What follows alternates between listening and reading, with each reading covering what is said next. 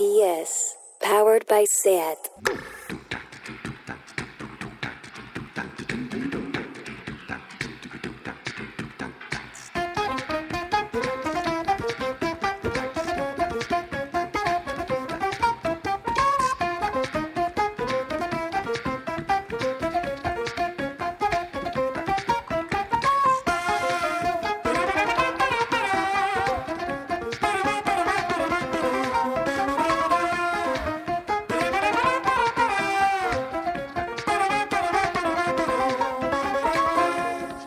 Bienvenidas a Tardeo.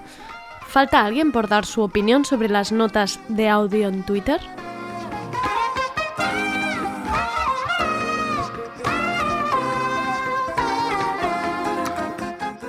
Vamos con un nuevo tardeo especial Yo me quedo en casa, pero ojo, que nos hemos levantado en fase 3.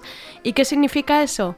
Pues que Alberto de en ocasiones veo bares estará muy contento porque recuperamos las barras de los bares. Todos esos padres que mandaban WhatsApps estos días de coged unas tijeras y cortad la cinta de los parques también están más felices.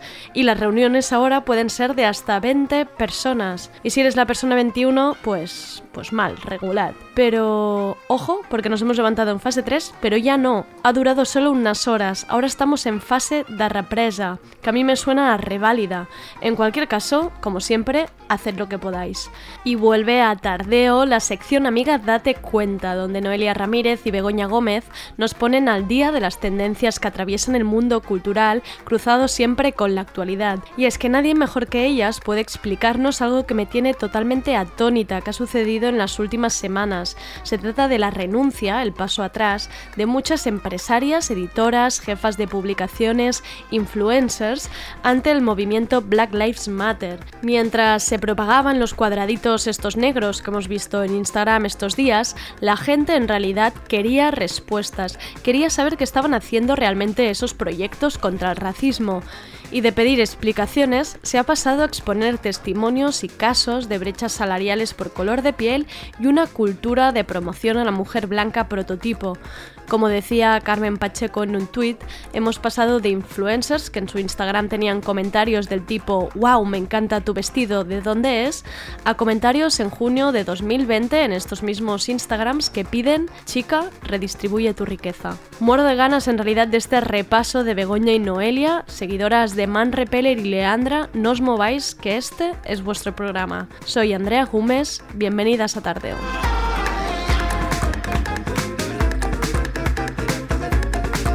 Tardeo. Porque no se puede saber de todo.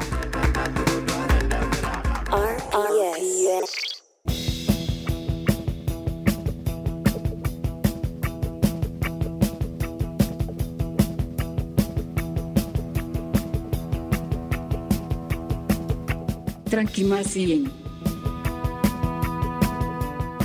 Echar el tranquimacín de hoy para hablar de otra victoria de la lucha de los alquileres. Si precisamente el otro día en la sección del Sindicat de Yugateras, que podéis recuperar en podcast, hablábamos de la victoria de las vecinas de San Andreu organizadas bajo el colectivo No Marchem, ahora se trata de la victoria contra el fondo buitre Azora, que hemos hablado ya muchas veces de ellos en Tardeo. Este fondo de inversión es uno de los grandes de España con más de 13.000 viviendas repartidas por todo el territorio. Pues resulta que este fondo de inversión, recordamos que la palabra inversión es porque hace de la vivienda su negocio, de comprar y vender nuestras casas para ganar márgenes de beneficio con nuestros hogares. Pues este mismo fondo tenía 20 pisos de protección sin nadie dentro durante más de tres meses, que es el máximo que se permite por ley. El expediente sancionador lo ha presentado el Ayuntamiento de Barcelona junto con el Sindicat de Yugateras y algunas vecinas del bloque donde están precisamente estos pisos, en la Plaza Alfons Comín, edificio donde Azora precisamente está apretando a sus inquilinos subiéndoles los alquileres. Como un bloque de viviendas de protección destinado precisamente a que sean vivienda social puede acabar con subidas de precio y estando vacíos. Pues en 2010 Azora adquirió esta promoción de pisos y en julio de 2018 los pisos pasaban a tener régimen de precio concertado. Vamos, que ahí es cuando se les empieza a subir el precio a las vecinas. Todavía la empresa puede presentar alegaciones, pero de momento es un paso importante la sanción por parte del Ayuntamiento de Barcelona a este fondo obviamente. Y aprovecho, ya que estamos, a recordar que este sábado 20, a las 19 horas, hay una concentración delante de la Borsa de Barcelona para exigir un plan social. Hay más de 500 organizaciones adscritas en todo el Estado, entre sindicatos, organizaciones y plataformas antirracistas, feministas, ecologistas y sociales. Entre las demandas que se quieren exigir este sábado está, por ejemplo, la de pedir una vivienda digna, la regularización ya de todas las personas para garantizar derechos y libertades para todas y la derogación de las reformas del PP y PSOE. Vamos, hay proclamas para todas y es importante que con el fin del estado de alarma recuperemos la calle. Hay concentraciones previstas en Cádiz, Murcia, Sevilla, Málaga, Granada, Almería, Madrid, Alacán, Zamora, Oviedo, Vigo y Castelló. Busca la tuya en el Twitter arroba plan de choque. Hay que exigir medidas de emergencia, pero no para los bancos ni para el turismo, sino para nosotras. Hay que volver a poner a las personas en el centro de las medidas del gobierno.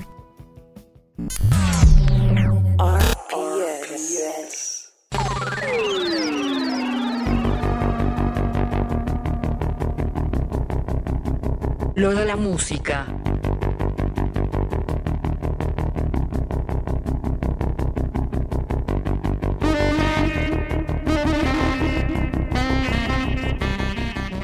Es jueves y nos hemos levantado en fase 3 y lloviendo, pero de repente estamos en una nueva fase y ha salido el sol.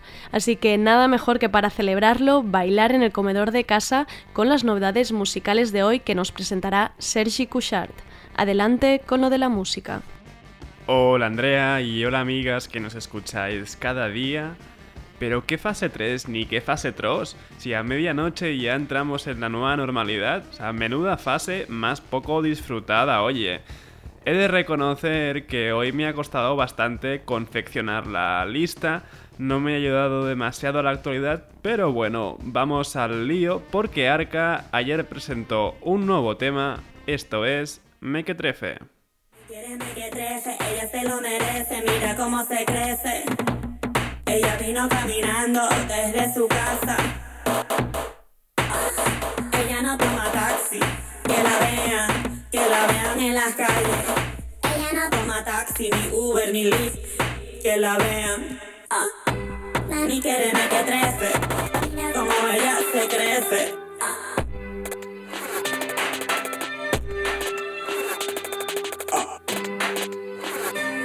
¿Y sabes qué? Tiene la personalidad, le da, le da, le da, le da, le da, le da, le da, igualita. Mira su pasito, le da, le da, le da, igual, que le da igualito. Mira su pasito, que le da igualito. Mira su pasito, que le da igualito, que le da igualito, que le da igualito, que le da igualito, que le da igualito.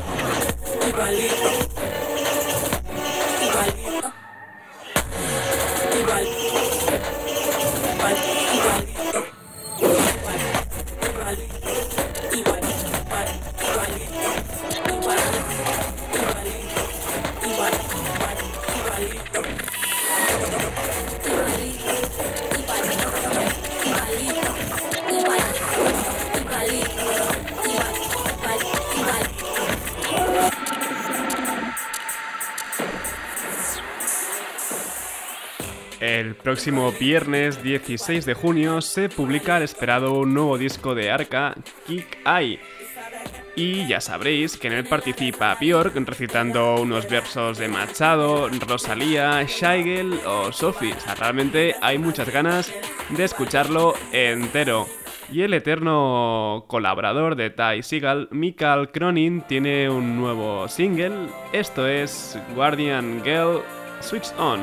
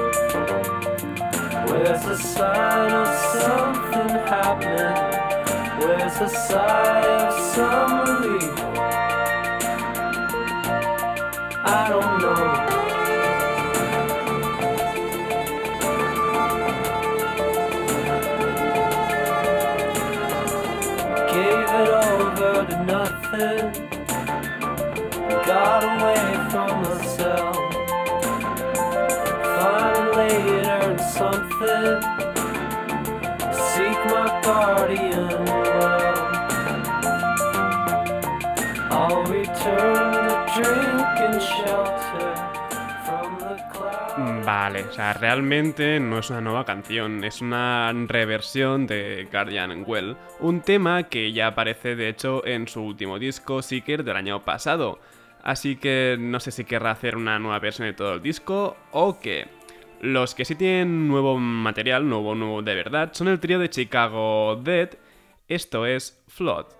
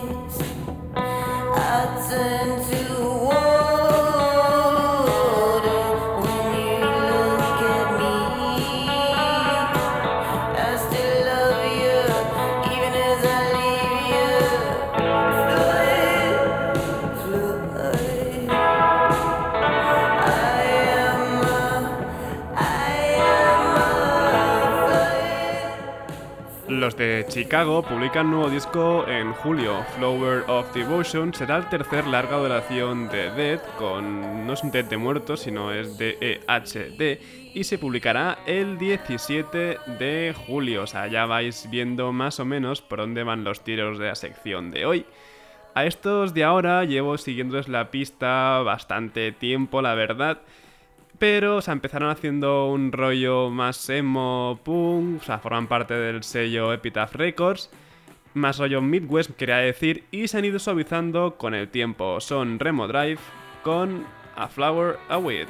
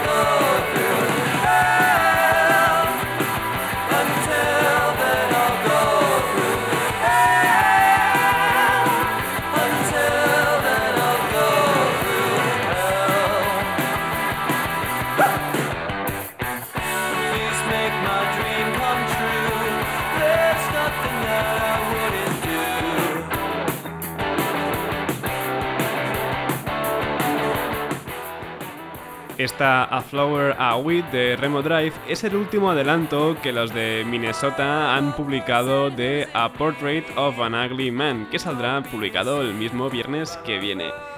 Y esto que viene ahora me ha sorprendido bastante, ya aviso que es realmente cero radiofónico, pero bueno, parece bastante interesante. Se llama James Cliff Chenia y tal vez el nombre no os digan realmente nada, pero él es el batería de, de Big Thief poniéndose experimental en solitario. Esto es Fountains of Youth.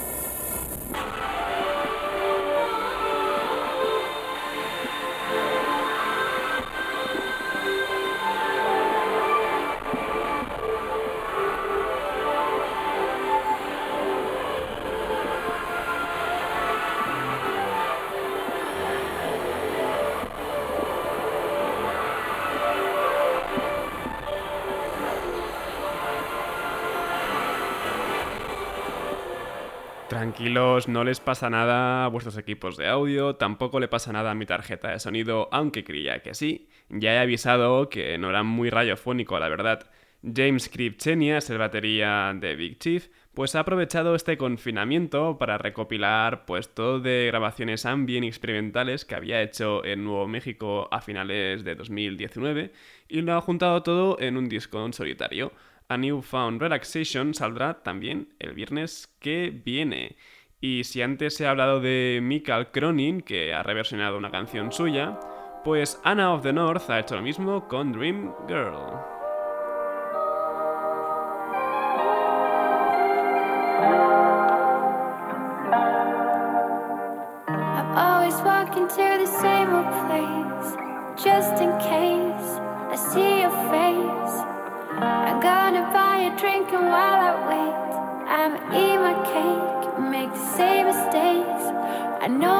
Don't think that I can be the one, but I could be your one.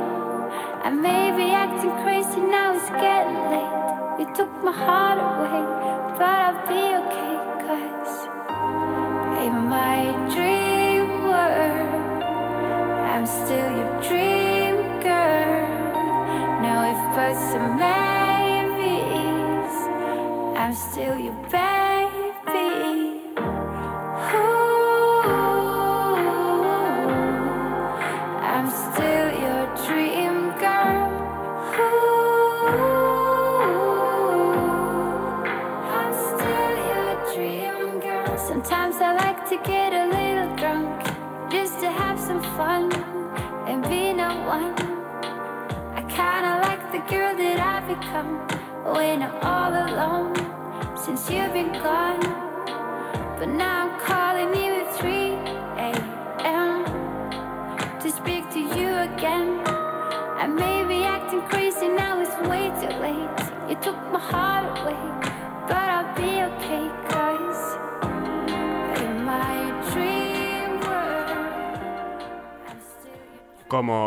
Con Guardian Well de Michael Cronin, esta Dream Girl de Anna of the North ya aparecía en su anterior trabajo. De hecho, el disco se llama así, Dream Girl. Y ahora ha publicado esta nueva versión, Homemade, que, que de hecho se titula así, Dream Girl-Homemade, y que imagino habrá grabado en su casa. Y Mike Policy de Parling His debuta en solitario y este es el segundo single que podemos escuchar de Long Lost Solas Fine. Esto es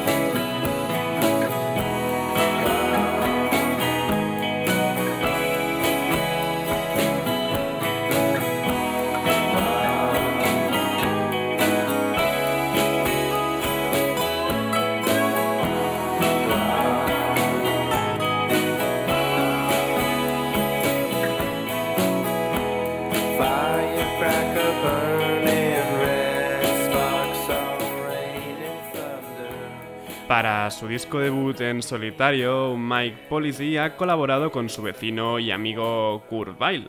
Ambos viven en Filadelfia y Long Lost Solas Fine saldrá publicado a finales de julio. Aquí siempre hemos sido muy, muy, muy fans de la escena hip hopera de Chicago, o sea, nombres como No Name, como Saba, Smino. Pues alguien que ha colaborado bastante con toda esta gente, tiene nuevo tema, es The Mine con Spike Lee John.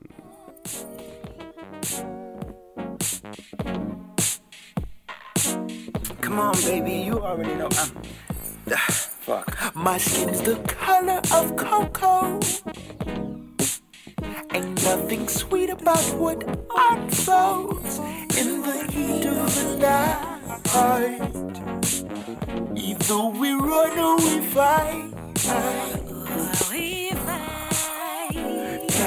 Cadillac with tinted eyes. See my 4-5 keeps me alive. Shoot back or we fall flat. Maybe we should just call baby, baby, we should just call, baby, baby, baby, oh, I just want my 40 acres. Fuck the mule. All my fucking wages. We need justice too. I think I hear some change coming. Hold on, bro, my train's coming. I just want my 40 acres. Fuck the mule. Cooking cold bacon, baby. Cause we need justice too. I think I hear some change coming. Hold on, bro, my train's coming. Uh, yeah, uh. Close the cellar, lock the door. Break down the wall, they just gon' build up more. Still we get dressed up and smell nice. Esta a Spike Lee John de The Mind con Crystal Metcalfe, que antes no había dicho nada de la colaboración, es un tema que el de Chicago ha sacado exclusivamente en Bandcamp para recaudar fondos. Y creo recordar, creo recordar que a The Mind pudimos verlo teloneando, si no me equivoco, a No Name en Barcelona el año pasado. De lo que viene ahora no sé demasiado, la verdad. Es californiano, hace una especie así como de dream, de be- bedroom pop bastante agradable. Se llama Los Retros y esto es Sweet Honey.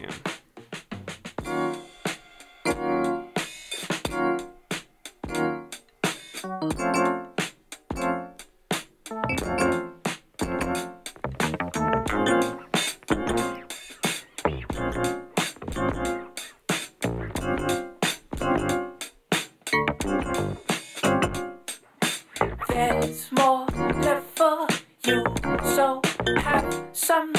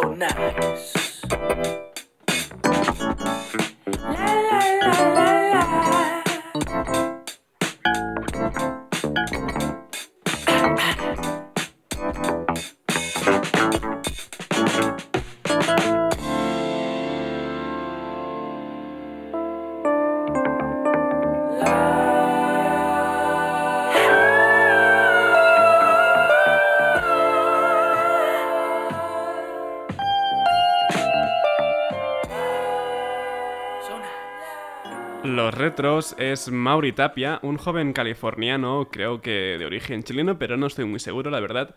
Ha crecido escuchando soft pop latinoamericano de los 70 y 80, de hecho su nombre es en honor al grupo chileno Los Ángeles Negros, y acaba de publicar su segundo EP, Everlasting.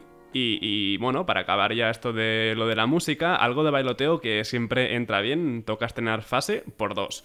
Esto es Magdalene Bay siendo remixado por Quero Quero Bonito. Os dejo con Story, no dejéis de bailar. Hasta mañana.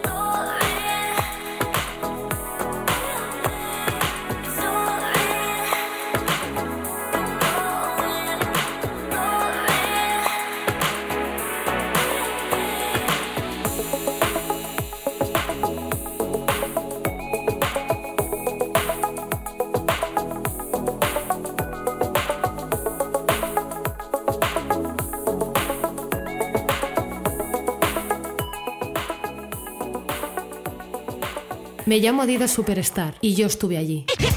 Estuve con Randy MC a principios de los 80. Me llevaban sin cordones. Me cantaron My Adidas en 1986 y me hicieron famosa en todo el mundo. ¿Os la sabéis? Yo sí. Estuve allí. Sailor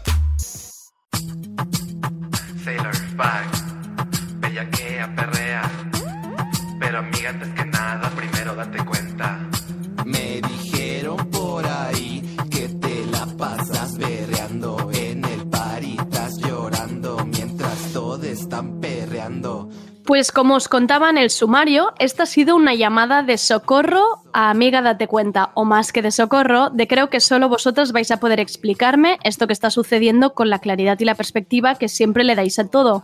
Así que aquí estamos, vuelve la sección amiga date cuenta, con Noelia Ramírez y Begoña Gómez, que acuden a mi llamada de por favor, necesito que hablemos de lo que está ocurriendo con los proyectos, negocios y publicaciones de Estados Unidos a raíz del movimiento Black Lives Matter. No sé si seguís la cuenta de Instagram de Diet Prada, pero es como un grano en el culo para el mundo de la moda. Una cuenta que lleva mucho tiempo dejando en evidencia influencers, marcas de ropa y diseñadoras. Con las protestas a raíz del asesinato de George Floyd, el movimiento Black Lives Matter ha surcado internet preguntando: ¿Y tú, persona o marca, más allá de poner un cuadro en negro, qué estás haciendo para luchar contra el racismo? Pues precisamente a través de la cuenta de Diet Prada de Instagram he visto como una detrás de otra caían las jefas y responsables de medios, marcas y proyectos que hasta ahora se nos habían vendido como feministas. Digo vender porque al final todo es un negocio, eso está claro. El repaso perfecto de todo lo que ha sucedido es el artículo que ha sacado Noelia en ese moda y que encontraréis con el título 2020 o cómo el racismo provocó la purga del aceo feminista idolatrada. Por favor, leedlo si queréis entender lo que está ocurriendo. Y como fan de Leandra de Man Repeller que siempre he sido, necesito que mis queridas amigas, date cuenta, me expliquen qué está sucediendo. Hola Noelia, hola Begoña. ¿Qué tal? Hola. ¿Cómo estáis? Estamos como ante una serie de Netflix, podríamos decir, donde estamos viendo capítulos súper rápidos. Sí, sí. ¿Cómo fue? ¿Cómo fue la semana pasada, no? Ahora parece que se ha calmado un poco, pero era como... Se ha calmado para que nos dé tiempo un poco para recopilar, pero yo creo que todavía, todavía habrán coletazos, ¿no? Sí, bueno, igual, igual ahora se ha quedado como un parado y ahora sí que hay como más análisis a posteriori de qué Claro. puedes vivir y qué no, pero la, así la, la cadena esta de, de, de- de- de renuncias, que en el fondo siempre era la misma fórmula, fue como en tres días estábamos como alteradas y todo comentándolo, ¿no? Con las palomitas. Las también de Estados Unidos. Bueno, uno- total. Sí, que yo, las periodistas de Estados Unidos que de estilo y tal estaban incluso pasaban capturas de pantalla de cómo es como la noche de Navidad, ¿no? Antes de Navidad, como que estoy aquí gozándolo lo, lo más grande, ¿no? Porque ha sido como una bocada, yo creo, de, bueno, de hablar mucho de estas mujeres y de sus empresas y, y de ver toda la evolución a cómo ha acabado y cómo se ha descubierto todo un poco, pues es muy interesante. Parecía así que tú como un juego de estos de domino. Repeler.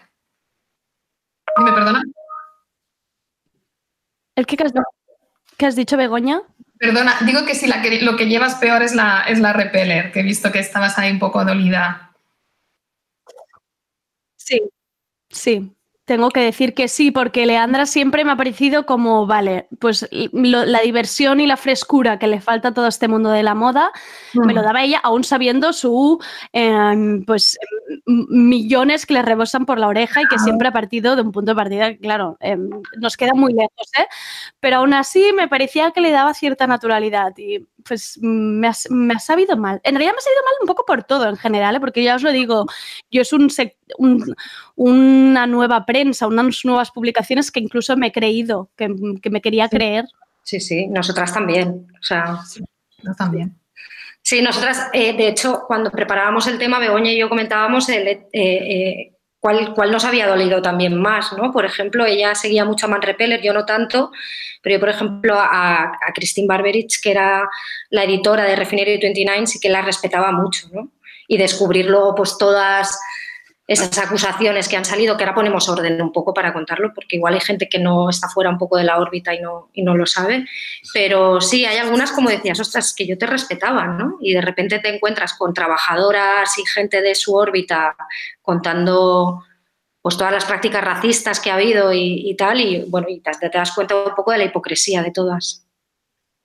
Pero bueno, el sistema capitalista es a lo que lleva, ¿no? Al fin y al cabo, si juegas dentro de eso, pues acabas agotándote y acabas siendo hipócrita, porque es que el, es el, el capital te lleva a eso, yo creo. Sí, y yo creo que incluso ha sido un toque de atención que muchas ahora incluso no están entendiendo, todavía yo creo que es tan fresco, tan rápido y ha sido tan voraz que no creo que todas estén entendiendo todavía lo que está sucediendo y lo grave que podían ser algunas de sus prácticas, que, que imagino que ahora contaréis, pero creo que esto tardará también un tiempo, ¿eh? porque ahora ha sido como, yo creo que incluso alguna, si debe haber sido recomendada, mejor que te apartes, porque es un tema de marca que nos está yendo mal, pero, pero bueno, pasará tiempo y yo creo que saldrán más cosas de aquí, de aquí en adelante. Sí. Exacto.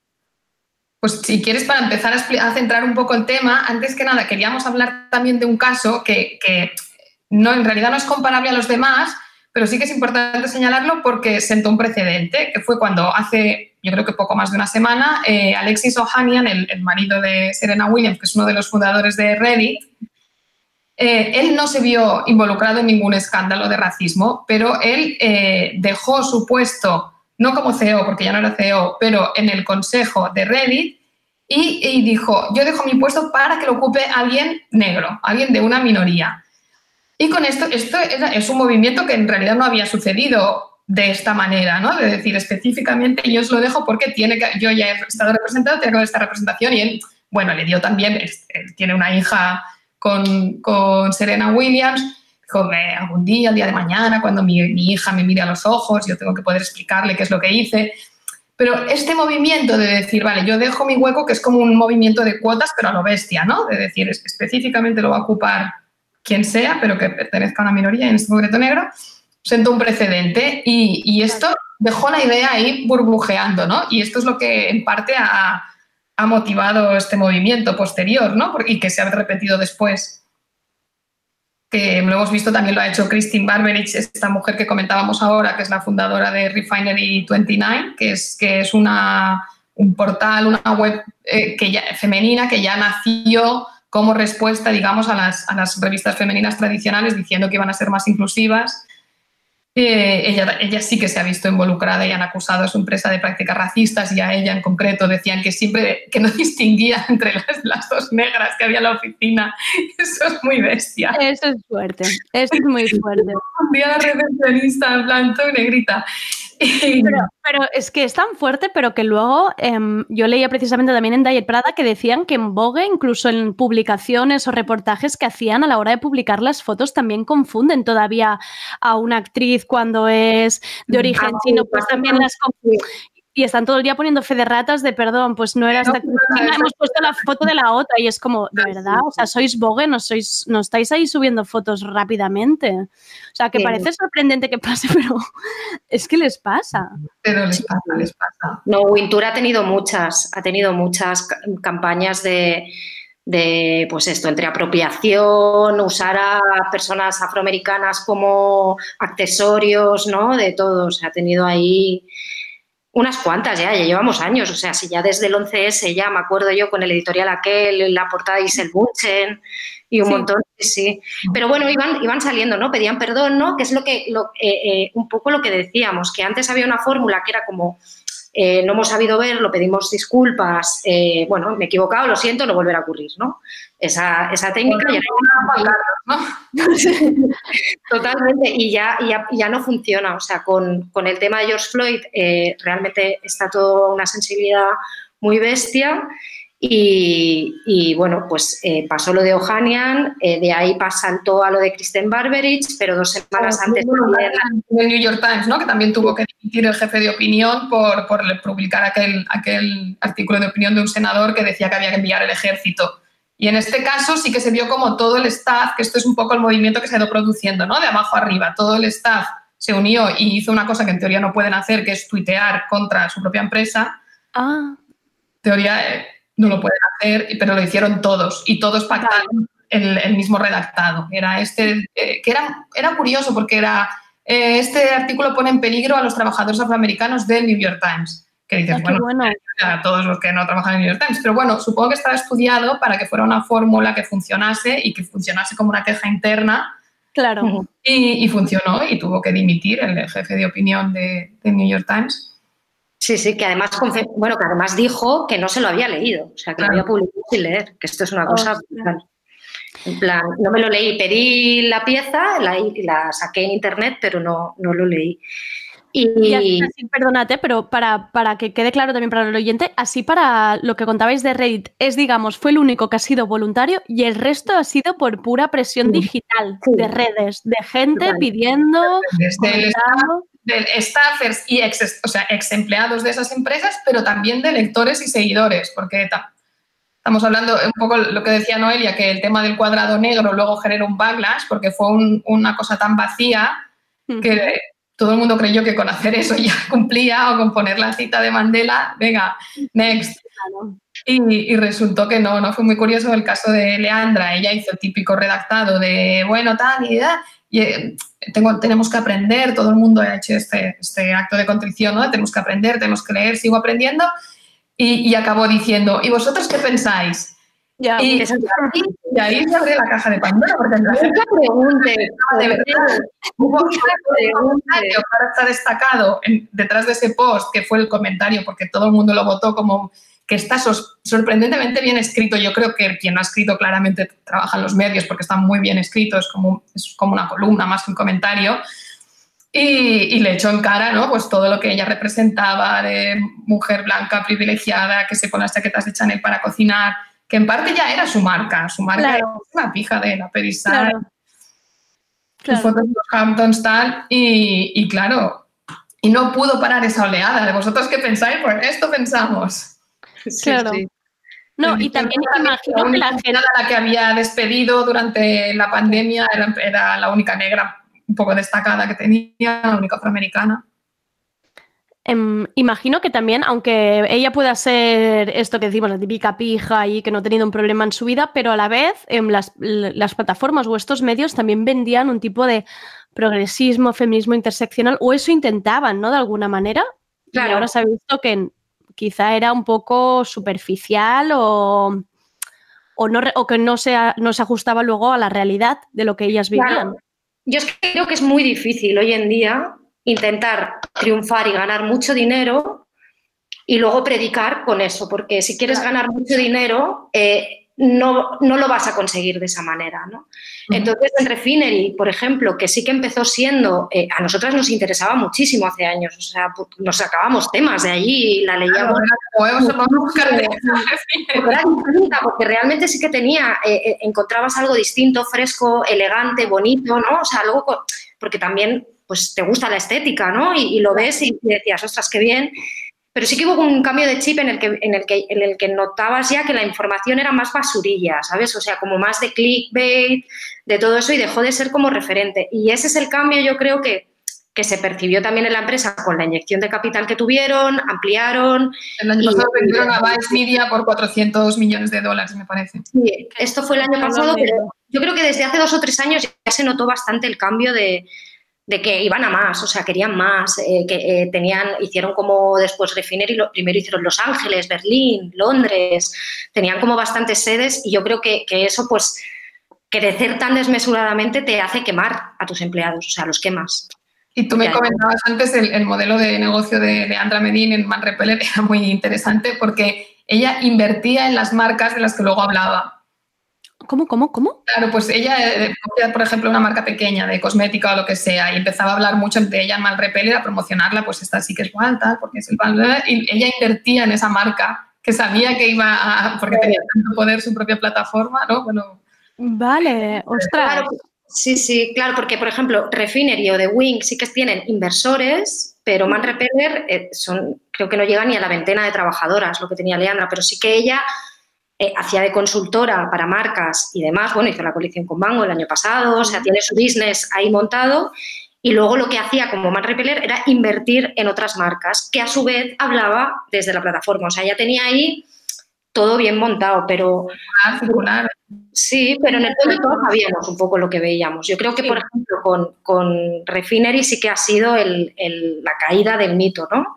De la empresaria que, que decía que iba a cambiar las cosas y cambiar cómo contar las cosas a las mujeres y luego pues lees sus prácticas y dices, pero si entre que no quieres eh, poner a tallas grandes porque, porque dices que no hay anunciantes y sin embargo haces como un montón de piezas diciendo que vivan las tallas grandes. O sea, es que es, es muy problemático.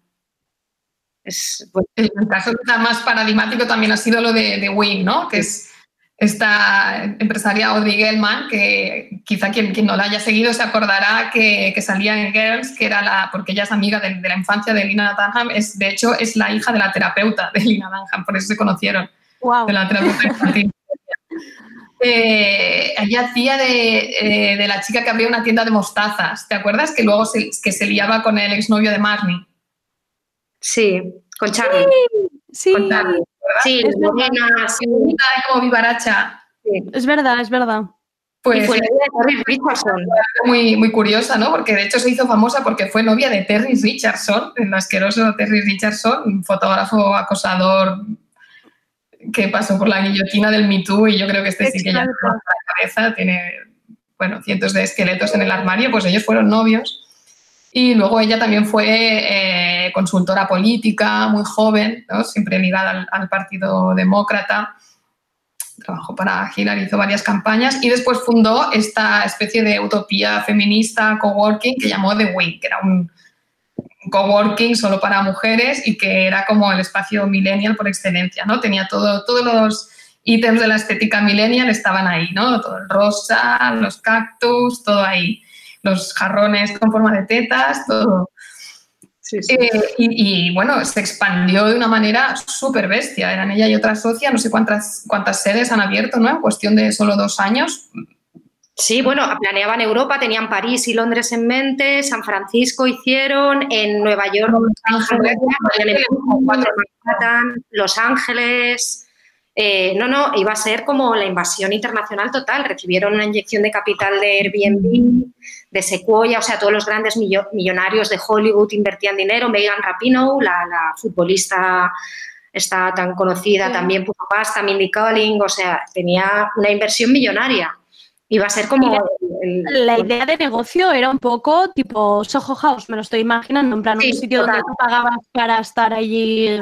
Y la idea era que, que fuera solo para mujeres, ¿no? networking femenino total. Y luego ah, también organizaban charlas con, pues ha ido desde Hillary Clinton a Jennifer Lawrence, a feministas, a políticas. Alexandra Ocasio Cortez ha estado dando charlas allí.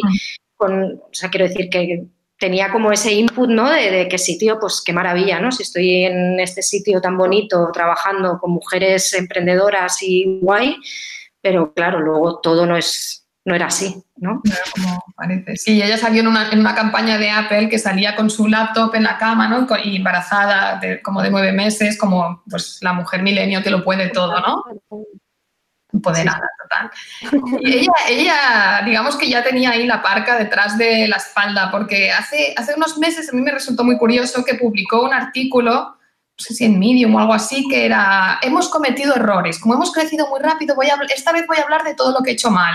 Y fue como, uy, qué raro, ¿no? Qué necesidad, ¿no? Porque y eso fue porque luego se vio que el New York Times, Amanda Hess estaba preparando un tema contra ella, digamos, que salió más tarde recogiendo voces de, de muchas eh, empleadas y ex empleadas disgustadas y en la que ya se le acusaba de estas prácticas racistas, de ser una diva total.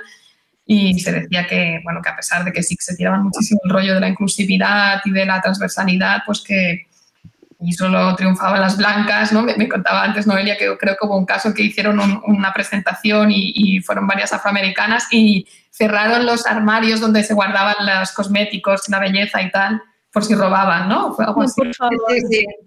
Sí, sí, eso contaba Bandajes, que había, que bueno, que había incidentes como, pues eso, que chillaban las empleadas, que, bueno, a las chicas que trabajaban allí les decían que todo tenía que ser instagrameable, si no era instagrameable no lo subas, ¿sabes? O sea, todo tiene que ser ideal, precioso y bonito y, y, bueno, a mí lo de los armarios me parece eh, como muy significativo, ¿no? Pero luego, luego que en la foto se viera, ¿no? Que, que había trabajadoras afroamericanas y tal, que se vea la diversidad, ¿no? Que es un poco lo de buen apetito, ¿no? Que se vea que tenemos a una persona aquí que la vamos a poner por donde sea.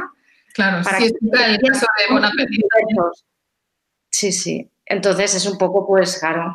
Y les ha explotado en la cara. Les ha explotado en la cara esta semana. Ahora, ahora lo que se está dando mucho es debates a posteriori y sobre todo se está centrando mucho en un grupo editorial, ¿no? Se está centrando como en Condé Nast y en Anna Wintour. Yo veo que ahora es como la próxima Diana, poco. Claro, yo creo que hubo un momento la semana pasada que todo el mundo pensó, y de, de hecho lo tituló así el New York Times, ¿no? ¿Aguantará Ana Wintour la, la oleada? Porque todo el mundo pensó, vale, esto solo acaba cuando caiga la reina, ¿no? Cuando... Claro. Y de momento... Pero lo, ha aguantado todo, lo ha aguantado Sí, todo. sí. Ha aguantado muchas cosas. Yo pensé que, que igual le sustituiría, sustituiría a Elaine Welteroth, que fue editora de Teen Vogue y que es esta afroamericana emergente. Y sería una posibilidad, ¿no? Sí, que es como el ejemplo en, en Internet, Bow, que es como el ejemplo eh, activista, ¿no? En plan de ya viene la hermana pequeña a darle lecciones a, a la hermana mayor de cómo hacer las cosas, ¿no? Porque tienen estas noticias del machismo y el otro Mm. día publicaron incluso eh, cómo debes actuar si te, la policía te lanza gas a la cara. O sea, como que tienen ese... Que, tiene un estudio, ¿eh? realmente, la- eh, el, el hecho... Que yo creo que es un poco lo que pasaba con Jezebel, ¿no? Que contaba también en estos grupos en los que a veces hay webs que parecen como las segundonas, los jefes no miran y entonces ahí la gente puede hacer un poco lo que les da la gana. ¿no? Carta blanca, ¿no? Gauker es lo que contaba Tolentino, ¿no? Con, con Jezebel, que decían, ahí podíamos escribir lo que queríamos porque estaban fijándose en qué hacía. Nosotros ahí estábamos las chicas. Y eh, comentabais antes también el caso de Bon Appetit, que también ha sido muy, muy llamativo, porque aunque parezca una revista muy nicho, que además también es de Condé Nast, eh, tenía una presencia brutal en, en Internet y sobre todo el canal de YouTube tiene mucho éxito, que, que tienen esta, esta especie de, la historia esta del test kitchen, que salen, que se supone que es donde preparan las cosas que luego salen en la revista, pero se ha convertido casi en un reality donde la gente sigue a los cocineros, y, y es como se habló mucho al principio de la pandemia, ¿no? Que era como la típica eh, eh, contenido relajante, ¿no? El ver gente co- cocinando. Claro. Y, este caso también es muy curioso porque demuestra como cosas muy privadas que antes no salían a la luz, están saliendo a la luz y están derribando a esta gente poderosa, ¿no? Porque en el caso del editor de Bon Appetit, que también ha tenido que dimitir, eh, salieron muchos casos de discriminación dentro de, de la revista, que a los empleados de color se les pagaba menos y distintas cosas, pero lo que realmente acabó con él fue una foto, una foto de Brownface que sacaron de él, que era de Tumblr, de Sí. un Halloween de 2013, que había disfrazado de, de como de puertorriqueño malote, y ponía, porque él es blanco, y salía pues así como con una camiseta, ¿no? De, de tirantes, con, con unas pastillas, con una bandana y con los hashtags papi, boricua, Y, y esto realmente ha sido, o sea, no puedes ya sobrevivir a eso, a una cosa así. Y esto también hablábamos antes, que es muy curioso cómo están saliendo, pues, por ejemplo, eh, capturas de Slack, de conversaciones privadas que has mantenido con tu jefe, anécdotas. Y esto en parte, bueno, también es peligroso y es cuestionable, ¿no? Porque, porque muchas de las cosas que, que están surgiendo no dejan de ser tu palabra contra la mía o anécdotas de cosas que te ocurrieron hace años. Todos tenemos, asesoramos em, cosas horribles que nos han dicho jefes, ¿no? Sí. Y, bueno, claro, no es comprobable, es, es, es, es curioso. Claro, sí, eh, o sea, con el hecho de Refinery 29, por ejemplo, eh, un- un- el chico que escribió un reportaje en el que ha hablado con 60 personas, eh, eh, allí no hay ninguna persona que dé que dé su nombre real. Solo hay una, una, ex trabajadora que es muy conocida ahora porque tiene un podcast y, ha escrito libros y tiene un fandom súper grande, ya tiene un nombre. Ella sí que ha dicho, mira, yo me fui de allí porque la diferencia de salario era brutal, porque me confundían con otra compañera afroamericana y tal, pero el resto de personas no dicen, claro, esto antes, periodísticamente, eh, a lo mejor no te lo hubieran dejado publicar, pero yo creo que entre el Me Too y todo ha cambiado un poco, ¿no? Esa deriva y ahora se puede, se puede hablar y, en estos casos, por ejemplo, en el de Refinery, Refinery 29 sí que queda claro que había una cultura hipertóxica ahí dentro y que hay que abrir las ventanas, ¿no? Pero claro, el- otra de las cosas que hemos hablado mucho es todo esto llega en un momento en el que está el coronavirus, ¿no? en el que muchas empresas no saben qué va a pasar con ellas. Por ejemplo, de Wink, que es una empresa de coworkings, los coworkings están cerrados, no se van a poder expandir. Eh, eh, un coworking hoy en día no es como, es como abrir un videoclub, ¿no? O sea, ¿quién va a abrir un videoclub en 2020? Pues un coworking ahora mismo es como muy mala idea. Y entonces es como, toma las llaves, ¿no? Vale, que pongo a alguien que sea más inclusivo. Y mi profesora será afroamericana, pero qué marrón se come, ¿no? O sea, Sí, sí, pero aguántame, aguanta, venga, a limpiar el piso, ¿no? Que es un poco lo que pasó con, en, en Vanity Fair Estados Unidos. Esto ya se ha visto que eh, la nueva editora desde hace tres años, yo creo que es o así, es Radica Jones y vino a sustituir a Graydon Carter y Graydon Carter cobraba una barbaridad, ella ha hombre, era el establishment, amigo de... De hecho, o sea, queda muy mal en, el- en- la serie documental de Jeffrey Epstein, lo que cubrió un poco las investigaciones sobre Epstein, pero bueno, era un tipo, el que, es el que se inventó la fiesta de los Oscars, ¿no? Era el, el establishment personificado y este tío tenía toda clase de privilegios, bueno, explica lo que le, le llevaban en helicóptero a su casa de los Hamptons los viernes. Sí, tenía avión privado, ¿eh? Tenía derecho a avión privado por contrato. Qué maravilla de negociación de contrato. Entonces, claro, Radica llega, Radica Jones llega allí y le dicen, no, no, tú vas a cobrar un 30% menos, olvídate del avión y vas a despedir a un montón de gente. O sea, y, y- y lo vendieron como, vamos a hacer Vanity Fair mucho más inclusivo y de hecho, una de las portadas que ella ha hecho y que, que- y realmente ha cambiado, por ejemplo, eh, sacó a Elena White, que es la guionista de, de la serie de Asis Ansaris, que- ¿cómo se llamaba esta serie? Eh, la de Asis Ansari, la serie, Modern bueno, la de Netflix como que puso a mujeres negras, ha puesto, ha sacado a gente de Hollywood importante de, eh, que no sean blancos, digamos, y que sí- que se ha notado un cambio en, en la publicación, pero claro, ella ha llegado y, y muchísimo menos, y venga ya a despedir a gente y bienvenida. ¿no? O sea, Bienvenida. Claro, Sí, claro, como en que esta gente que, que llegará ahora a estos sitios no solo colgará, siempre colgará sobre ellos la, la duda de origen de por qué llegaron allí, ¿no? En la semana de la guillotina y, y, y pesará la duda, sí, claro, tú llegaste allí por ser afroamericano, eh, sino que además se enfrentan a un panorama durito. Sí. Pues sí, no me, gusta, no me gustaría estar ahí. Y em, justo ahora también os iba a preguntar, porque contabais un poco los mm, qué ha hecho saltar en cada uno de los casos, pero claro, son la brecha salarial, claro, cuando ya la- me parece ya, ob- ya obvia, como un una razón que ya debería estar hace tiempo ahí, incluso en el ambiente, en la redacción o donde sea. Y mm, me ha hecho gracia que justo mm, luego lo decías, lo de capturas de Slack, que quizá ahora, o lo del disfraz este que hizo, que están saltando como pequeñas cosas que no son, no que no sean importantes, porque lo son igual y muestran perfectamente claro, cómo es esa persona, ¿no? Pero claro, o sea, es que a mí una brecha salarial ya me parece motivo de que, de que Totalmente.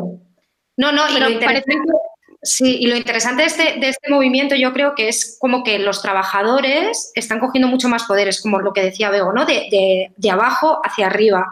El hecho, por ejemplo, de que se ha publicado un, un artículo en el New York Times eh, muy significativo que decía que todos los directivos ahora de medios, como están todos en los Hamptons y están eh, eh, confinados en sus casas maravillosas de campo y tal, les han dado directrices en plan de que cuando hagan Zoom no se vea ni el horizonte, ni, no Nani, eh, no Pool, eh, No, no, hay horizonte, no. los trabajadores no se enciendan más todavía porque todo el mundo está como muy la, la sensibilidad está a flor de piel, o sea, están las protestas, el coronavirus, eh, eh, las- la crisis que se avecina y tal. Lo que menos puedes hacer, siendo directivo hoy en día, es presumir de dónde estás y, y- y exhibirlo delante de tus, de- de- de tus subordinados mientras tú estás jugando a golf después, porque haces la reunión de Zoom y te vas a jugar a golf ahora que ya puedes, ¿no? Se ve que hubo un caso de- eso es muy interesante de ver. Se ve que hubo un caso de un directivo de Warner que hicieron una reunión de Zoom con todos los empleados y para hablar de su experiencia con la policía, era, era por, por el tema también Black Lives Matter, y para hablar de sensibilidad racial y se veía un jacuzzi detrás. Claro, imagínate el Slack ardiendo al lado del... Claro. Claro, no, Es que- no, están pasando cosas que nunca habían pasado. Sí, totalmente, pero es, es muy divertido de ver y es muy interesante de ver a dónde lleva, ¿no? Sí, además creo que es lo que decís, que se ha juntado em, confinamiento, que ya se empezó a ver eso, que incluso había una sensibilidad donde influencers, que se les ha pasado de todo, influencers de estas super mamis, que de repente empezaban a subir, no hemos cogido a los niños y nos vamos em, de camping a mitad de Arizona y la gente estaba escandalizada, en plan, tía, han cerrado en Nueva York para todos, no eres especial. Y veía, y yo pensaba, wow, esto hará caer a muchas personas que se han ido creyendo que esto era, pues mira, pues mira, han vivido a costa de que todo el mundo les decía, qué guay, qué bonita, qué guapa, qué, qué bien tus hijos, y por primera vez había gente enfrentándose y diciendo, no eres mejor que nadie. Y aquí me ha dado la sensación también, porque en, en muchas de estas cartas de lo que decíais, ¿no? Este de lo siento, no volverá a ocurrir, lo que se les, lo que se les pedía en los comentarios de lectoras y de gente que lleva mucho tiempo siguiendo es, por primera vez esto no va de ti. O sea, no hagas una carta donde es, yo lo siento, yo tengo que aprender, yo escucharé a partir de ahora. Es como, por primera vez hay que entender que el yo aquí no, no tiene sentido. Yo creo que aquí es donde muchas han dicho, ay madre, si no está el yo, no sé de qué puedo hablar, ¿sabes? Claro. No, no, sí, sí, tal cual. Yo también lo veo así. Sí, aparte es que es eso, son empresarias que han construido también su negocio y, su narrativa a través del yo. Entonces también sienten como esa necesidad de si no digo algo en este momento crucial, eh, ¿qué hago? ¿no? Y, y a veces eh, también ha sido como la urgencia un poco de todas estas mujeres que seguimos, a veces que a mí me ha dado la sensación todas de que mucha gente se ha puesto a recomendar como muchas cosas que leer, muchas cosas que ver y tal, que llena ese hueco, ¿no? Había como un meme muy, bueno, que los memes muchas veces lo ejemplifican todo a la perfección, que es como matan a negros y los blancos se ponen a leer libros, ¿no? Esa sensación de que, claro, a veces es, es muy complicado, pero en realidad realmente es una responsabilidad, ¿no? Es muy complicado ser un rostro visible hoy en día. Yo también, por ejemplo, pues eh, he pensado, hostia, voy a ver en las que tienen millones y millones de seguidores estos días qué hacen, ¿no? Y dije, va, las Kardashian. Y, y todos sus, su- porque con Kendall Jenner también, es que esto también ha pasado, ¿no? ¿Para qué sirve una celebrity después de una pandemia? Que mucha gente las ha cuestionado. Y con Kendall Jenner, que además había hecho el anuncio de Pepsi, aquel que arreglaba el racismo, ¿no? Pues ofreciendo una Pepsi a un policía y tal. Claro, todo el mundo empezó a hacer bromas con ella. Kendall Jenner tiene que venir a salvarnos y tal. ¿Y, y qué haces? ¿Qué posteas? ¿no? ¿Qué pones? Y entonces, pues nada, eh, donaciones eh, y todo esto sí que, sí que reaccionó en ese sentido. Es muy complicado, yo creo, ¿eh? ser un rostro así visible, tener tantos seguidores, ¿no? Es- y, y con estas empresas también que tienen esa buena intención a veces, yo creo, o sea, que yo creo realmente que, que muchas cosas empiezan por intentar cambiar las cosas. Se ha dado el caso de empresas que nacieron como intentando luchar contra, contra la generación quemada, contra el burnout este millennial, y han acabado quemados. O sea, ha habido casos de empresas que empezaron así, que han dicho es que si queremos intentar adaptarnos, ¿no? Con Everlane yo creo que pasó, por otra más, Helen Peterson hizo un artículo muy bueno sobre esto, que no- es muy difícil. Es muy difícil montar un negocio, crecer y no quemarte, ¿no? Claro. Entonces, y, y no quemar a tus empleados. Pero bueno, de todo esto se aprenderá. Yo creo. Espero. Ahora, está- ahora estaba mirando Kendall que no postea nada desde el 2 de junio. Tiene todavía la, la última foto que tiene del 2 de junio es una foto en negro. Es que claro, incluso deben estar perdiendo como acuerdos y negocios Totalmente, sí, de, sí. No, de no postear nada. Yo me imagino que deben estar pensando hasta cuándo tengo que estar aquí escondida en el armario. Claro, ¿cu- ¿cuándo, cuándo es un buen momento para, para ¿no? Y además ahora se puede ¿no? Claro. El tema agosto, julio, vacaciones, viajes, va a ser muy interesante de ver en redes cómo se, con- cómo se juega con esto, ¿no? Es que estaba- sí, sí, estaba mirando, hay otra que yo también he seguido y no me preguntéis por qué, porque yo la sigo y, y mira que no soy nada fan de mamás con niños, pero Taza, Naomi Davis, em, que tiene unos niños preciosos, em, desde el 2 de junio también una foto en negro y en silencio aquí está en plan, a ver si nadie se acuerda de mí. A ver, aquí escondida. sí. Desde la semana pasada. Sí, sí, yo me las imagino en plan guardando fotos que deben tener el carrete en plan. Esta gente no sabe hacer otra cosa también, es que al final es su trabajo, viven de esto. Estoy sí, impresionada. ¿Hasta cuándo? ¿Hasta cuándo? Pero bueno, el debate todavía está ahí. Sí que fue como muy intenso, de tres días ahí, de van cayendo, van, otra, otra, otra, como, y venga. Y bueno, la CEO de Patagonia también eh, ha dimitido, pero por otros motivos, porque yo creo que ella realmente creía en un cambio y tal, no sé qué va a. ¿Patagonia marca? Patagonia la- ah, vale. Eh, que ella ya había desarrollado un plan como para que la firma fuese más sostenible y tal. Igual se ha ido antes de que venga todo el huracán. Pero, pero sí, era como, venga y venga, ¿no? Y otra y otra. Y, y nos, nos ardían ahí los dedos viéndolo. Era como, ¡ah! Y ahora Así algo de esto llegará a España, ¿no? En plan. A ver, a ver si llega. Ya, pero aquí, por ejemplo, quiero decir, sí se criticó que Inditex pueda subir la foto en negro po- o ponga equality o no sé qué puso, diversity, no sé ni cuál Sí. era la palabra hija. Ni ¿eh? era un machismo ni feminismo eh, total. Sí, pero Ok. tampoco aquí no sé, o sea, encuentro que han, han hecho muy bien esta, yo lo he encontrado una agresividad en redes, o sea, es una ira y una agresividad que, que es lo que realmente hace que tú mm, puedas sentir, ostras, necesito dar alguna explicación o salir y hacer algún comentario. A mí, por ejemplo, me parece maravilloso que esté, que esté inundando el- el- muchos comentarios lo de restribute your wealth, esto de redistribuye tu riqueza a influencers. Escribir, escribirles esto me parece magistral. O sea, llenarles de comentarios esto. Imagínate, a María Pombo, redistribuye tu riqueza. Abre el bolso, María. El open ¿no? Open Ma- your food. ma- comparte el maquillaje, María. Y la otra en plan, ¿pero qué decís? Pero es que luego, luego hay un problema porque con el tema de... eh, se creó como una asociación que tú donabas dinero y en teoría era para ayudar en los procesos legales de, los que, de personas afroamericanas que hubiesen sido arrestadas y se ve que habían recaudado como un montón de dinero, no sé si lo habéis visto, eh, como 35 millones de dólares y, y han sacado un comunicado porque los han investigado y solo han utilizado 200.000 en liberar a, a personas. Entonces es, vale, sí, ¿y dónde está el resto del dinero que os hemos dado? ¿no? Porque, claro, una de las acciones ahora que mucha gente hace es pon pasta, pon pasta para, para- para ayudar eh, a estos movimientos, a, a temas legales y tal. Entonces es como muy interesante ver hacia dónde va y, y cómo va a sobrevivir esto. Sí, sí, es que. Yo te digo que, que me parece que, que el, que el público, los comentarios no estaban como conformándose con cualquier cosa. Incluso cuando la influencer decía voy a dar este dinero, era ¿cuánto dinero y dónde? ¿Qué estás haciendo? O sea, mm, se le estaban pidiendo muchas explicaciones a la gente. En plan, es que no me vuelvas a subir un post de estos marrones, de, de léete esto y tal. Sí, sí.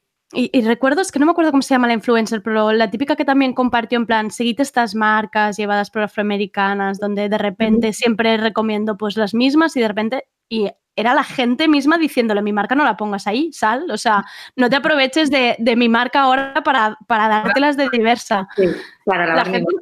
No estaba para tonterías, os lo digo, No, mí no, me parece maravilloso. complicado, Muy complicado. Que las barbas los propios followers, ¿no? Porque esta gente que se ha encumbrado gracias a un público muy pasivo también, porque era Claro. un público de guapa, guapa, emoji y aplauso. Claro. Y, y de repente que sean lo que los, los que le están exigiendo cosas es muy curioso, no sé, es un giro capitalista que, que tendríamos que haber visto venir, ¿no? Pero es muy curioso. Pero no, Claro, no lo vimos venir y, y está siendo Muy divertido. No, no, 2020 nadie, nadie vio venir. No lo vi venir. El amiga date cuenta del 2020. eh, No lo vi venir. No, no. No, no. no. Jolines, ¿y qué creéis que pasará? O sea, ¿creéis que acabará con Anna Wintour cuando decida qué hace o no? ¿Pasaremos un poco así de puntillas y dejaremos otra vez que esta mujer siga en su trono? Es que es un debate que aparece cada dos años. Hace dos años también era, era es el fin de Wintour, ¿no? Bien recuerdo, yo recuerdo que lo hemos, al menos en, en el trabajo, lo hemos, es como un tema que vuelve, ¿no? Como, como los lunares. ¿Cuándo se va, ¿cuándo se va Wintour? Ella resiste allí, es que es, es un mito, ¿no? Pero también en su época ya pasa. O sea, yo creo que ya está obsoleta. Sí. Tal y como estaban las cosas y, des- y desde hace tiempo. Pero por otro lado, ella también ha influido para que otras mujeres editoras, Eva Chen, por ejemplo, que es la jefa de moda de Instagram, eh, estuvo en Lucky y, y en de Marvel, que es una tía que curró en Condenas mucho tiempo y raja muchísimo y mogollón de salseo de Condenas está muy bien. En ese libro habla de cómo Anna Wintour aupó muchísimo a Eva Chen y se decía que Eva Chen iba a ser su sustituta Vale. cuando ella dejase el trono. Y, y, y Radica Jones, de hecho, ella también, por lo visto, como que me dio mucho para que, para que fuese un poco más disperso, pero luego su propia redacción está como empañada, ¿no? Como que no avanza, como que está como su peinado, ¿no? Ahí. Ahora ha habido la- están las memorias también del que fue su mano derecha, ¿no? De André Leontali, que también eh, le acusa de, de algunas prácticas racistas. Hombre, O sea, sí, que acusaciones ya ha tenido, pero es que las ha pasado todas, las ha esquivado como una culebrilla. Claro que sí. sí, sí, sí, ella, Ella resiste. allí como En su trono. resiste. Sí, sí. Em, me ha encantado esta conversación, Begoña y Noelia. Yo la alargaría porque es que, vamos, em, empezaría a sacar nombres aquí de personas hasta mañana, pero espero que más o menos hayáis entendido los oyentes em, por dónde iban. El para mí la palabra perfecta de Noelia, que la has usado en el artículo, que es purga, es que realmente es una purga, o sea, Sí, sí. no, hay, no, ha, no ha habido otra. Parece también como si fuera una cadena de estas de domino donde van cayendo las piezas y una arrastra a la otra. y veremos cómo queda esto, veremos hasta dónde llega y si realmente hay un cambio real, exacto, lo que también de- planteabais vosotras, ¿no? De menudo marrón queda ahora en esta nueva generación que no solo tiene que salvar la intolerancia que había antes, sino además reflotar negocios, que bueno, Sí, sí. Sí, yo me imagino que es como la, yo me lo imaginaba un poco como la peli, ¿no? De la purga. Y, y igual, pues mira, hay más, hay más, ¿no? La purga 2, la purga 3 y aquí nosotros estaremos aquí con cacahuetes mirando todas las purgas. Noche de Reyes, Noche de Reyes. Eh, Begoña, Noelia, muchas gracias por, por entrar a Tardeo. Em, yo creo que ya será el último de la temporada, tiene pinta, porque en, en junio ya daremos por acabada la, la temporada. Pero muchísimas gracias por haberos unido. Ahora, yo ya. Mira, es el primer día que me empiezo a poner ya sentimental, ¿eh? 18 de junio. Vale, vamos bien. Muchísimas gracias por haber aceptado esta locurita pequeña que es Tardeo y por habernos contado tantas cosas. Hombre, ya- no, gracias a ti, Andrea, nosotras encantadas. Em, Siempre hablar contigo y que disfrutes mucho de tus vacaciones, parón o lo que tengas. O nada, o nada de eso. No. Aquí no se para nada. En, en septiembre ya vida, vida de vernos, espero que sea. Vida de volver a estar en una mesa y, y- y tocarnos un poquito, ni que sea. Eso. Sí, sí. Exacto. Begoña y Noelia, muchísimas gracias. A ti, Andrea. Un beso muy fuerte. Hasta luego. Adiós. tus problemas quiere toda tu atención, pero abres tú la boca y voltea a otra dirección. Que te dice todos los días, hola amor de mi vida, pero ya no más ve chichis y gotea su saliva. Que ya Y hasta aquí el tardeo de esta semana. Volvemos el lunes con más. Disfrutad del fin de semana. Recordaros, por cierto, que el sábado Radio Primavera Sound estará celebrando junto a Radio Gladys Palmera, Captcha TV y Radio Relativa el Día de la Música en Matadero Madrid. ¿Y esto qué significa? Pues que cada radio tendrá su propio escenario virtual con muchísimas horas de música en directo y programas. En Radio Primavera Sound, esta casa, tendremos programación especial de 6 de la tarde a 10 de la noche. ¿Y qué podréis ver a través de la plataforma de streaming PS Live? Pues dos listening parties, una con Cariño y otra con María Escarmiento, directos de Nuria Graham y Bayuca, y además habrá carrusel de programas con Está Pasando Show, Deforme Semanal Ideal Total, The Buquet y Ciberlocutorio. Nos vemos el sábado, ¿vale? Soy Andrea Gómez, gracias por escucharnos.